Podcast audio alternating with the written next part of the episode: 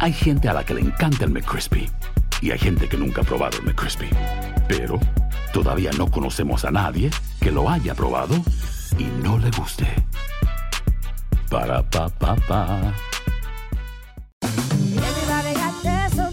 La venta para amigos y familiares de JCPenney está de vuelta. Desde lunes ahorra 30% extra en artículos por toda la tienda. Esos son ahorros adicionales por encima de nuestros precios bajos. Dile a tus amigos, ven con tu familia y ahorren en grande. No olvides, ya se acerca el Día de las Madres. Y tenemos todo lo que mamá quiere: joyería, belleza, salón y tarjetas de regalo. JCPenney, vale la pena. Cupón válido del 29 de abril al 5 de mayo en selección de estilos. Aplican exclusiones. Detalles en la tienda jcp.com. Boost Mobile tiene una gran oferta para que aproveches tu reembolso de impuestos al máximo y te mantengas conectado. Al cambiarte a Boost, recibe un 50% de descuento en tu primer mes de datos ilimitados. O, con un plan ilimitado de 40 dólares, llévate un Samsung Galaxy A15 5G por $39.99. Obtén los mejores teléfonos en las redes 5G más grandes del país. Con Boost Mobile, cambiarse es fácil. Solo visita boostmobile.com. Boost Mobile, sin miedo al éxito. Para clientes nuevos y solamente en línea, requiere AroPay. 50% de descuento en el primer mes requiere un plan de 25 dólares al mes. Aplican otras restricciones. Visita ¿Quieres regalar más que flores este Día de las Madres?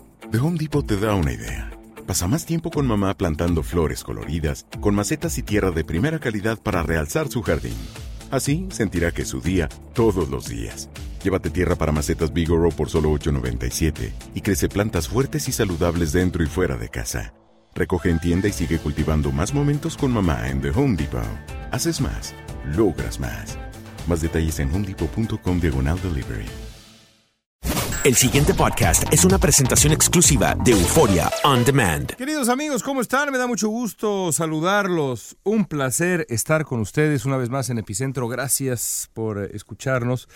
Gracias por todos sus mensajes eh, afectuosos eh, sobre el epicentro pasado, algunos con una buena dosis de polémica sobre Game of Thrones y, y demás después del episodio de este fin de semana dan ganas de seguirle con la polémica, pero bueno, vamos a hablar de otras cosas más, uh, pues sí, más uh, eh, urgentes, más urgentes. Ya habrá oportunidad y creo que me voy a regalar un epicentro entero de Game of Thrones cuando la serie concluya dentro de um, un par de semanas para pues reflexionar lo que ha sido, lo que nos ha enseñado, lo que no nos ha enseñado y demás esta, esta serie única, eh, un fenómeno único en uh, la historia de la televisión y seguramente irrepetible dado eh, no solamente el éxito, sino el consenso del éxito. Una serie que es vista eh, cada fin de semana alrededor del planeta. Es un auténtico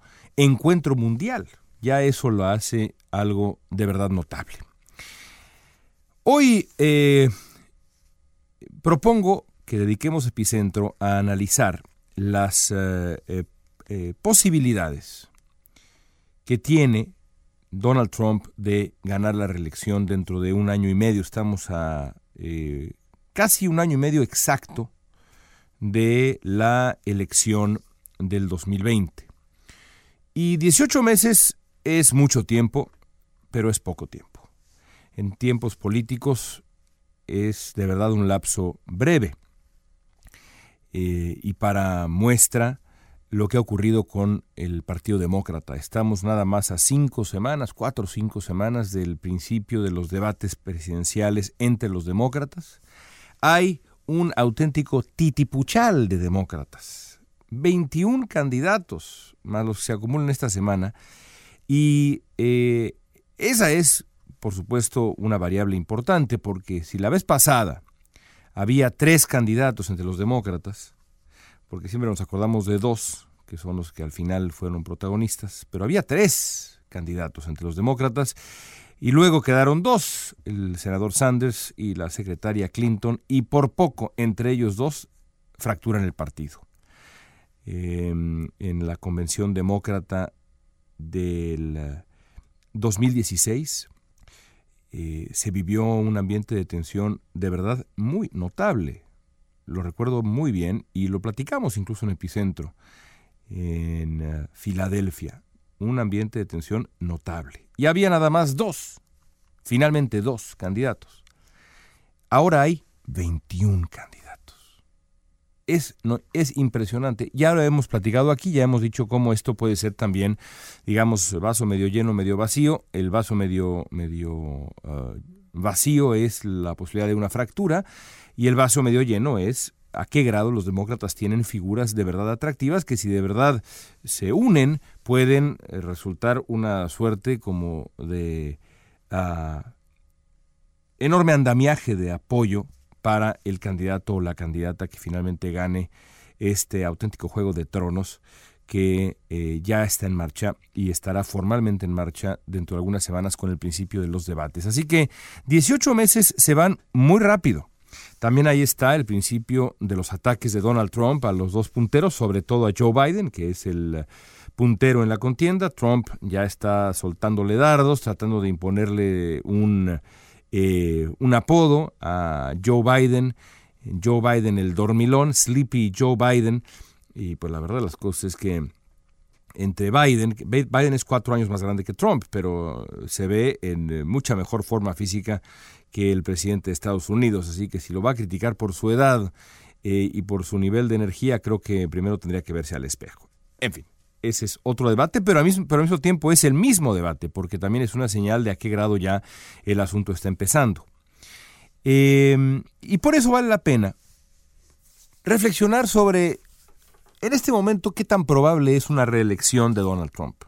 Y hay varios factores alrededor de la pregunta que por supuesto domina eh, buena parte de las eh, eh, pláticas de sobremesa política en eh, Estados Unidos y en el mundo, porque la elección del 2020 va a ser, no cabe duda, la elección más seguida de la historia de Estados Unidos. Si la fue la anterior así, esta va a ser todavía más. Y va a ser durísima.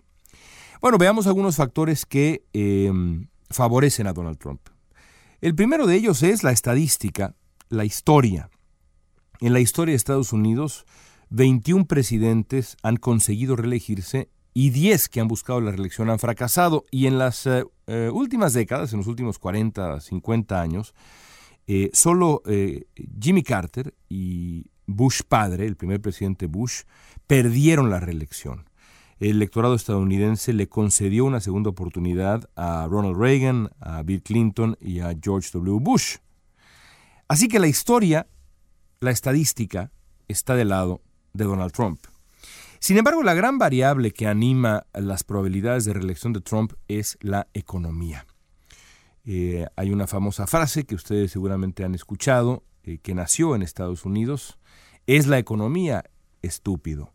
A final de cuentas, dicen algunos, el factor más importante, el factor que define, sobre todo cuando es una elección eh, en donde se organiza realmente un referendo sobre quien está en funciones, es decir, una elección en donde un presidente está buscando la reelección, eh, el factor central es el bolsillo de la gente, consideraciones económicas.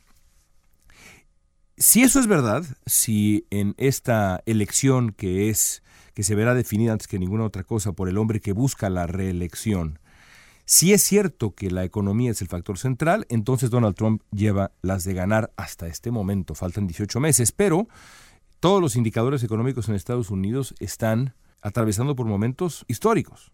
La tasa de desempleo en este país es la más baja desde 1969. Los salarios que habían estado deprimidos por largo tiempo han comenzado a subir, lo mismo que la productividad, la confianza del consumidor, y aún así no hay señales de lo que se conoce como sobrecalentamiento de la, de la economía. La inflación está bajo control y esta expansión de los indicadores económicos no se detiene. Esto podría derivar en logros, y hay que decirlo, auténticamente históricos para la administración Trump. Por ejemplo, si la tendencia de desempleo sigue así a la baja, Estados Unidos podría alcanzar registros de empleo que este país no ha visto desde principios de los 50, es decir, básicamente desde la posguerra. Las últimas cifras son tan positivas que algunos analistas ya sugieren que a menos de que ocurra una auténtica catástrofe, que Donald Trump tome alguna decisión que afecte el entorno económico mundial, eh, que afecte la estabilidad comercial, es en este momento muy poco probable, a menos de que ocurra una catástrofe, es muy poco probable que Estados Unidos entre ya no en una recesión, sino incluso en una mera desaceleración. Y eso no es poca cosa porque eso quiere decir que Trump podrá pararse en los debates en, uh, la campaña presidencial y podrá decirle a su contendiente al contendiente demócrata, a, su antagonista en la campaña, que él eh, no solamente no uh, atravesó una recesión, sino que incluso evitó una, insisto, desaceleración son palabras mayores. Ahora, ¿qué esperanza le queda a los demócratas? Aquí hay un, una suerte de paradoja en la presidencia de Donald Trump, porque al mismo tiempo que el, el país vive momentos de bonanza económica, el presidente en funciones ha mantenido, con una estabilidad también notoria, índices de desaprobación muy elevados. Es un presidente impopular, como pocos. Donald Trump en este instante, el día de hoy que grabamos este, este epicentro, alcanza entre 41 y 42% de aprobación. Y esa cifra se ha mantenido estable ya por un buen, buen tiempo. Es decir, ni las buenas noticias, ni las malas noticias, ni nada parece afectar ese 42%, 40-42% de apoyo aparentemente bastante sólido que tiene Trump, pero al mismo tiempo, si lo vemos del otro lado evidentemente, tampoco hace cambiar de opinión a ese 60%, 58-60% que no tiene una buena opinión del presidente de Estados Unidos. Y esto quiere decir que el problema no es el contexto, no son las noticias, no es lo que ocurre, sino el personaje. El problema para Trump es que las buenas noticias no le ayudan. Uno podría decir las malas no le afectan. Bueno, esa es otra cosa, pero las buenas noticias no le ayudan.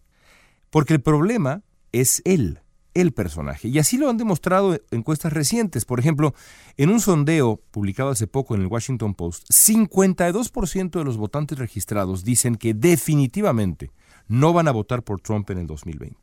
Más de la mitad, 52% hoy por hoy dice no voy a votar por este hombre, definitivamente no voy a votar por este hombre.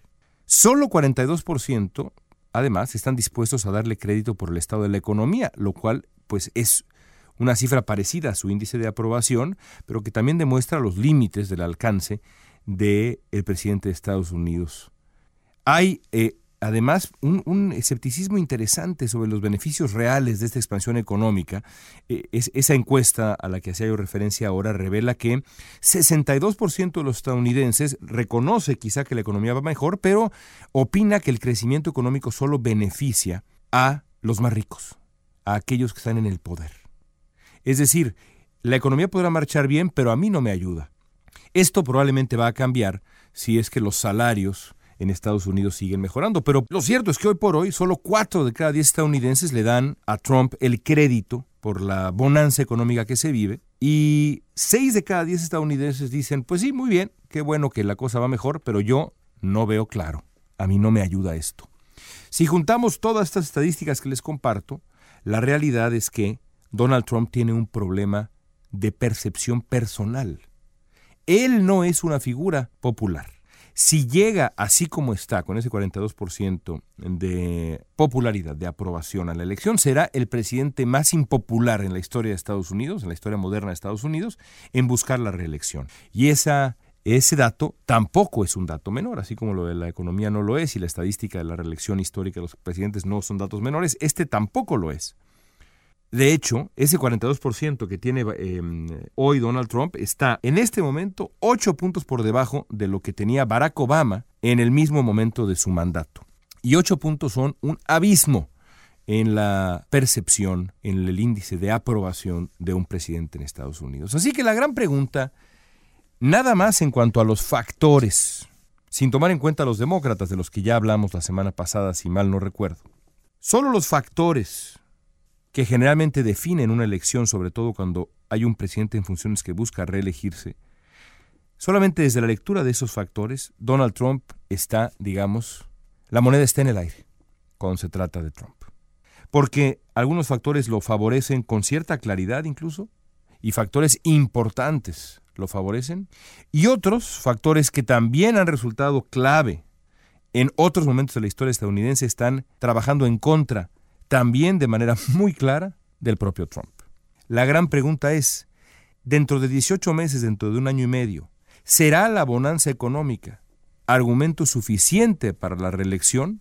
¿O podrá más el rechazo específico a Donald Trump, el personaje que tantas veces se mezcla en la vida pública en Estados Unidos? No exageramos al decir que el futuro de Estados Unidos depende de la respuesta.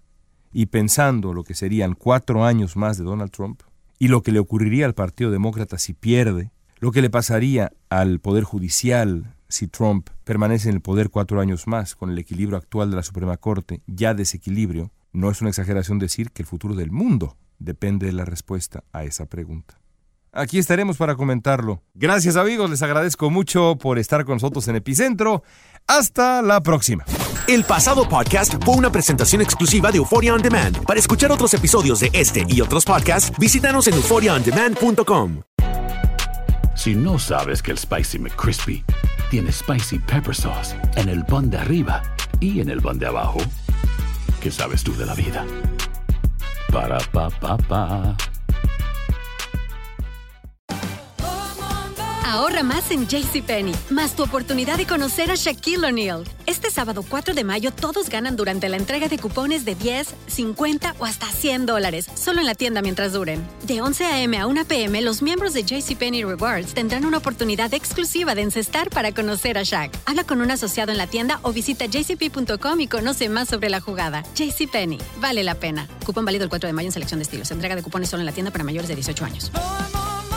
Boost Mobile tiene una gran oferta para que aproveches tu reembolso de impuestos al máximo y te mantengas conectado. Al cambiarte a Boost, recibe un 50% de descuento en tu primer mes de datos ilimitados. O, con un plan ilimitado de 40 dólares, llévate un Samsung Galaxy A15 5G por $39.99. Obtén los mejores teléfonos en las redes 5G más grandes del país. Con Boost Mobile, cambiarse es fácil. Solo visita boostmobile.com. Boost Mobile, sin miedo al éxito. Para clientes nuevos y solamente en línea, requiere AroPay. 50% de descuento en el primer mes requiere un plan de 25 dólares al mes. Aplican otras restricciones. Visita para detalles. ¿Quieres regalar más que flores este Día de las Madres? The Home Depot te da una idea. Pasa más tiempo con mamá plantando flores coloridas, con macetas y tierra de primera calidad para realzar su jardín. Así sentirá que es su día todos los días. Llévate tierra para macetas Bigoro por solo $8.97 y crece plantas fuertes y saludables dentro y fuera de casa. Recoge en tienda y sigue cultivando más momentos con mamá en The Home Depot. Haces más, logras más. Más detalles en homedepot.com diagonal delivery.